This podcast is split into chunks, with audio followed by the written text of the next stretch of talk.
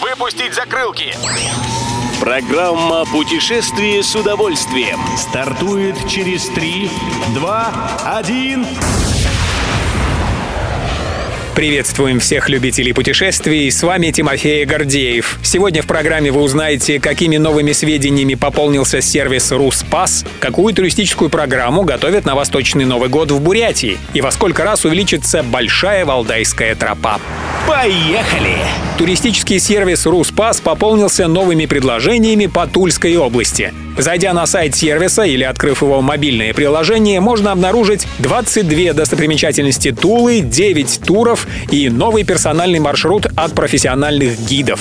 Как сообщает Интерфакс, теперь с помощью сервиса Руспас можно узнать обо всех известных федеральных и областных музеях и необычных объектах показа Тульской области. Среди них музей-заповедник Куликова поле, Тульский государственный музей оружия, музей-усадьба Льва Толстого «Ясная поляна», Тульский Кремль и многое другое. Маршрут по Туле от Руспас рассчитан на два дня и подойдет для поездки на выходные.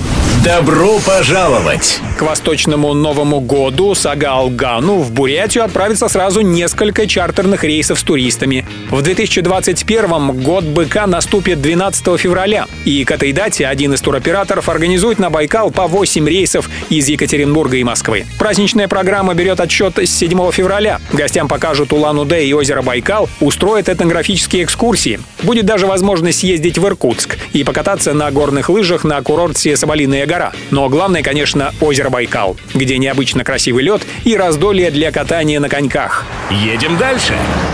Большую Валдайскую тропу надумали продлить в три раза. Сейчас ее протяженность составляет без малого 60 километров. В следующем году тропу проложат на север на 78 километров, а в 23 году на юг еще на 43. Итого, считай, 180 километров получится. Как сообщает Интерфакс, в своей крайней северной точке Валдайская тропа дотянется до города Акуловки, а на юге достигнет озера Силигер. Обещают, что новые участки будут удобны и туристам-спортсменам, и неспешным семейным группам. Ну а отрезок отрезок Большой Валдайской тропы, напомним, открыли для путешественников осенью прошлого года. Основная часть маршрута проходит по территории Валдайского национального парка в Новгородской области.